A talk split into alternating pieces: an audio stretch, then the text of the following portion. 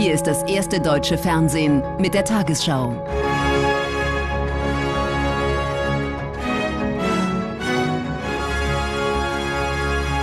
Heute im Studio Thorsten Schröder. Guten Abend, meine Damen und Herren. Ich begrüße Sie zur Tagesschau. Nach rund sechs Jahrzehnten endet in Deutschland heute die Ära der Stromerzeugung aus Atomenergie. Politisch bleibt die Entscheidung umstritten. Die Debatte über das Für und Wider schwelt weiter. So gibt es Forderungen nach einer Neuauflage der Kernenergie. Für andere steht der Tag symbolhaft für den endgültigen Einstieg ins Zeitalter der erneuerbaren Energien.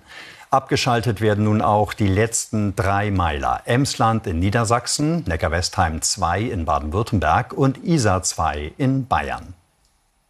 Die Leitwarte des Kernkraftwerks Isar 2. Hier wird in wenigen Stunden der rote Knopf gedrückt und damit der Atomausstieg besiegelt.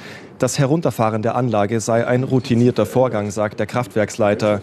Diesmal aber auch ein emotionaler. Die politische Entscheidung ist natürlich eindeutig. Wir werden heute Nacht vom Netz gehen, erfüllen damit das Atomgesetz mit dem Trennen des Generators vom Netz vor Mitternacht. Und damit ist die Ära der Stromerzeugung hier in Isar beendet. Nach dem Ende kommt der Rückbau.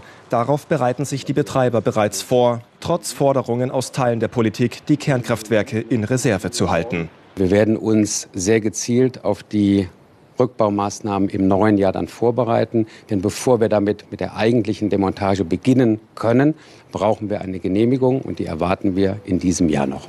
Für die Beschäftigten ist das Aus ein schwerer Schritt, trotz Arbeitsplatzgarantie. Sie werden für den Rückbau der Anlage gebraucht. Im ersten Quartal des Jahres lag der Anteil der Atomenergie in Deutschland noch bei 4,4 Prozent. Strom produziert von den Kernkraftwerken ISA 2 in Bayern, Emsland in Niedersachsen und Neckar-Westheim 2 in Baden-Württemberg. Hier feierten heute etwa 500 Atomkraftgegner das bevorstehende aus. Sie sehen die Zukunft in den Erneuerbaren. Das finde ich ist jetzt ein schönes Fest um zu sehen, dass es doch manchmal einen Schritt vorwärts geht, auch wenn die Bürger was möchten. Ich bin etwas irritiert über die Diskussion gerade, dass man plötzlich wieder die Atomkraft als Chance sieht für billigen Strom, weil die Gefahren bleiben ja. Wir haben Sekt mitgebracht, wir stoßen jetzt drauf an, wir haben lang drauf gewartet und jetzt ist es endlich soweit. Vor dem Kernkraftwerk Emsland in Lingen ist die Haltung unter den Demonstranten eindeutig. Und auch in Bayern ist bei manchen die Freude über den Atomausstieg groß. Etwa 1000 Menschen haben sich in München versammelt. Angst vor Stromengpässen haben sie nicht. Wir haben die erneuerbaren Energien, wir haben die Kraftwerke, es werden keine Lichter ausgehen. Und wenn wir jetzt weiter auf diese alte Dinosauriertechnik setzen, dann wird es gefährlich, aber nicht, wenn wir in Energiesparen und in Energieeffizienz und in die erneuerbaren Energien einsteigen. Mit dem Abschalten endet heute die mehr als 60-jährige Geschichte der Kernenergie in Deutschland. Weiter geht die Suche nach einem Endlager. Denn für den entstandenen Atommüll gibt es noch keine Lösung. Noch kommt Wasserdampf aus dem Kühlturm von ISA 2. Morgen aber wird er langsam verschwinden. Und vor dem Atomkraftwerk ISA 2 in Essenbach steht Philipp Kunschner. Wie genau laufen die kommenden Stunden dort ab? Nun, die Leistung von ISA 2 wurde heute in den Mittagsstunden schon leicht reduziert und um ca. 22.30 Uhr wird sie dann komplett heruntergefahren und zwar bis ca. 23.30 Uhr. Dann erfolgt die Netztrennung und das ist deswegen wichtig, weil das Atomgesetz ja vorsieht, dass diese Netztrennung noch vor Mitternacht erfolgen soll. Und wenige Minuten später, circa 23.45 Uhr, folgt dann auch der berühmte rote Knopf, der Druck auf diesen roten Knopf. Damit wird der Reaktor abgeschaltet und unterkritisch sein und der Atomausstieg wird damit in Bayern und in ganz Deutschland besiegelt. Dankeschön. Philipp Kunschner in Essenbach. Das Kapitel der Atomkraft in Deutschland begann in den 60er Jahren euphorisch mit dem Versprechen von günstiger und nahezu unerschöpflicher Energie für alle. Ab Mitte der 70er Jahre aber wuchs in der Bundesrepublik der Widerstand gegen den Bau neuer Kraftwerke. Die Anti-Atomkraft-Bewegung wurde zu einer festen Größe. Über Jahrzehnte spaltete die Atomkraft Politik und Gesellschaft wie wohl keine andere Form der Energieerzeugung. Als 1961 das Atomkraftwerk Kahl in Bayern zum ersten Mal Strom einspeist, scheint die Zukunft grenzenlos. Günstiger und verlässlicher Strom, der den Energiehunger Deutschlands decken soll. Die Atomkraft kann die Menschheit in ein neues, sicherlich kein goldenes, aber ein besseres Zeitalter führen. Die Worte des Atomministers Strauß spiegeln den Zeitgeist. In der ehemaligen DDR geht 1966 das erste AKW ans Netz. Auch im Westen wird weitergebaut. Atomkraft ist zunächst überhaupt kein parteipolitisches Thema. Jeder, der halbwegs zukunftsoffen war in den 50er, 60er, auch frühen 70er Jahren, war selbstverständlich für Atomkraft. Das ändert sich 1975. Es ist die Sorge um ihren Weinanbau, die die Winzer in Wiel in Baden-Württemberg gegen einen Neubau protestieren lässt. Wir geben nicht nach, das ist unsere Heimat und die verteidigen wir, so, solange wir können, das dürfen Sie glauben. In Brockdorf in Schleswig-Holstein verbünden sich Anwohner mit Studenten aus Hamburg. 100.000 Menschen protestieren. Eine Bewegung formiert sich, die unterschiedliche Gruppen zusammenbringt. Das Reaktorunglück in Tschernobyl 1986 für viele der Beweis für die Unbeherrschbarkeit der Kernkraft. Die Angst vor radioaktiver Strahlung präsent auf vielen Wochenmärkten in Deutschland. Kaufen Sie wieder Blattgemüse? Nee, überhaupt nicht. Nee, das vermeide ich eigentlich. Die Unterstützung für die Atomkraft schwindet. Die rot-grüne Bundesregierung leitet Anfang der 2000er Jahre den Atomausstieg ein. Die schwarz-gelbe Regierung unter Kanzlerin Merkel verlängert 2010 die Laufzeiten wieder.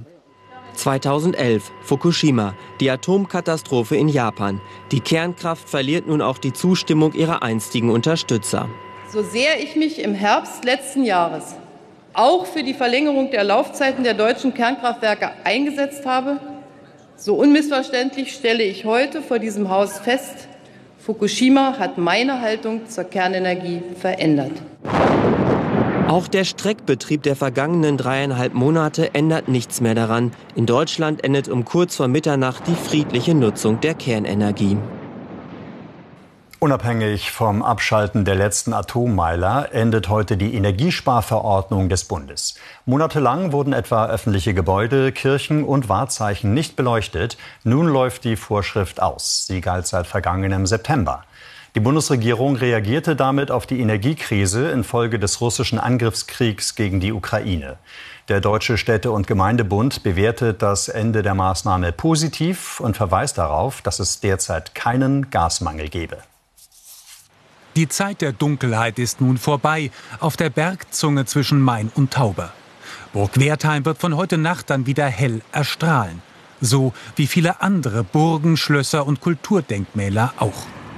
Mit dem Auslaufen der Energieeinsparverordnung dürfen auch Büros wieder auf mehr als 19 Grad beheizt werden. Zahllose freiwillige Maßnahmen in den Kommunen entfallen ebenso. Schwimmbäder wie hier in Oberkochen sind bei angenehm warmen Temperaturen wieder offen. Also es war für uns ein großer Verlust, diese sieben Monate. Es war einerseits etwas verständlich, aber wir haben unser Bad sehr vermisst. Im vergangenen September gingen viele Lichter in Deutschland erstmals aus, auf Anordnung des Bundes. Nach dem Ende russischer Gaslieferungen war die Sorge vor Stromausfällen groß. Das Ziel deshalb 20 Prozent Strom und Gas einsparen. Die Bilanz heute fällt ernüchternd aus. Im Vergleich zu 2021 wurde im vergangenen Jahr 4,1 Prozent weniger Strom verbraucht, 17,6 Prozent weniger Gas. Ein Trend, der sich in diesem Jahr fortsetzt, auch dank des milden Winters. Klaus Müller von der Bundesnetzagentur hatte sich mehr erhofft und warnt nun vor Nachlässigkeit beim Energiesparen. Der nächste Winter wird kommen und je mehr wir jetzt sparen, desto schonender ist das für den Geldbeutel, desto besser ist es für den Klimaschutz und desto leichter kommen wir auch durch den übernächsten Winter. Eben deshalb bleiben manche Lichter auch künftig aus. Ein Zurück zu alten Zeiten, sagen viele Länder und Kommunen, könne es nicht geben. Im Tarifstreit des öffentlichen Dienstes von Bund und Kommunen hat die Schichtungskommission eine Empfehlung vorgelegt. So soll es zunächst einen steuerfreien Inflationsausgleich von insgesamt 3000 Euro geben, der in Stufen ausgezahlt wird. Ab dem kommenden März soll es dann lineare Lohnerhöhungen geben. Innenministerin Faeser begrüßte die Empfehlungen der Kommission. Es gehe um spürbare Entlastungen in Krisenzeiten. Der Schlichterspruch ist Grundlage für neue Verhandlungen zwischen Gewerkschaften und Arbeitgebern am kommenden Samstag. Im Titelkampf der Fußball-Bundesliga hat Bayern München seine Tabellenführung zwar gewahrt, im Spiel gegen Hoffenheim reichte es aber nur zu einem 1:1. Es klappt nicht so richtig bei den Bayern. Nicht mal der Handschlag von Thomas Tuchel mit Pellegrino Matarazzo nach dem enttäuschenden Unentschieden. Bayerns Führungstreffer nach einer Ecke glücklich, weil Commands Torschuss misslingt. Der landet aber bei Pavard, der in der 17. Minute das 1 zu 0 für den Tabellenführer erzielt. Durch die Beine von Hoffenheims Kapitän Baumann. Das ist auch der Halbzeitstand. In der zweiten Hälfte haben die Gäste mehr Glück. Hier bekommt Kramaric einen Freistoß gegen Müller, der ihn nicht mal wirklich berührt. Andrej Kramaric verwandelt den Freistoß selbst zum 1:1 Ausgleich. Hoffenheim damit zum vierten Mal in Folge ungeschlagen. Und Trainer Materazzo ist der erste Bundesliga-Trainer, der zweimal in einer Saison bei den Bayern punktet.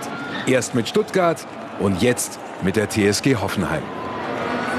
Stuttgarts Trainer Sebastian Hoeneß wusste kaum wohin mit all seinen Emotionen nach einem spektakulären 3 zu 3 seines in Weiß spielenden VfB Stuttgart gegen Borussia Dortmund. Der Tabellenzweite ging nach 26 Minuten durch Sebastian Aller in Führung und legte nur sieben Minuten später durch den Vorbereiter des Führungstors Daniel Mahlen nach.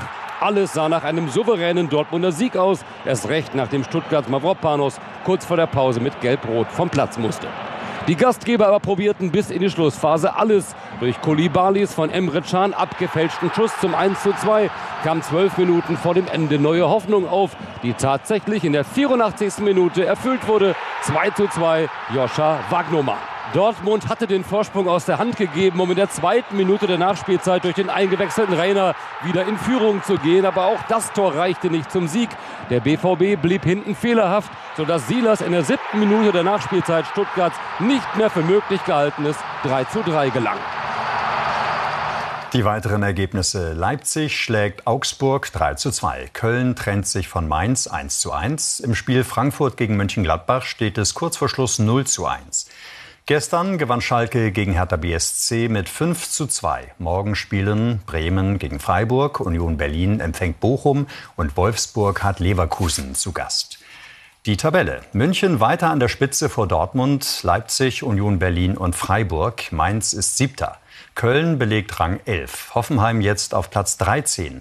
Am Tabellenende Stuttgart, Schalke und Hertha BSC. Die Fußballerinnen des VfL Wolfsburg haben mit einem Kantersieg gegen den FC Bayern den Einzug ins Finale des DFB-Pokals geschafft. Der VfL siegte in München mit 5 zu 0 und ließ dem Bundesliga-Tabellenführer im Halbfinale keine Chance.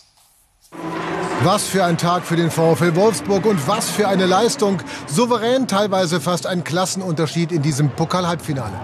Die Führung nach 19 Minuten. Jungs dort hier satt getroffen, unhaltbar.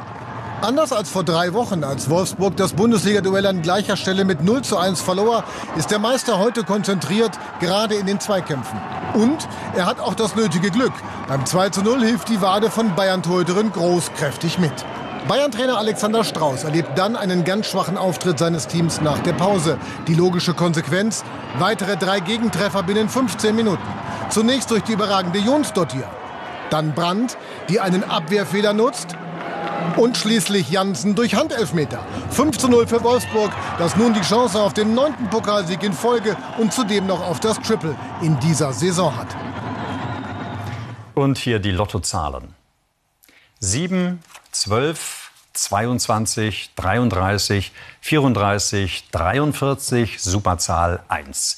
Diese Angaben sind wie immer ohne Gewähr. Weitere Gewinnzahlen finden Sie auf tagesschau.de und im ARD-Text ab Tafel 580. Und nun die Wettervorhersage für morgen, Sonntag, den 16. April. Eine umfangreiche Tiefdruckzone sorgt weiterhin für regnerisches Wetter. Im Norden macht sich allerdings schon hoher Luftdruck bemerkbar und dort bleibt es heute Nacht weitgehend trocken, während vom Südwesten über die Mitte bis in den Nordosten zum Teil kräftiger und lang anhaltender Regen fällt. In den Alpen gibt's größere Mengen Neuschnee. Auch am Tag meist wolkenverhangen und gebietsweise Regen, im Südosten gelegentlich Wolkenlücken, aber auch einige Schauer und Gewitter. Den meisten Sonnenschein gibt's im Nordwesten sowie an den Küsten. Im Rhein-Main-Gebiet heute Nacht knapp unter 10 10, an den Alpen knapp unter 0 Grad. Im Dauerregen morgen nur einstellige Werte, im Nordwesten immerhin um 15 Grad. Am Montag teils dichte Wolken, teils Sonne, vor allem im Nordwesten und nur noch einzelne Schauer, dazu teilweise windig. In den folgenden Tagen milder und im Norden zunehmend sonnig, weiter südlich bleibt es noch unbeständig.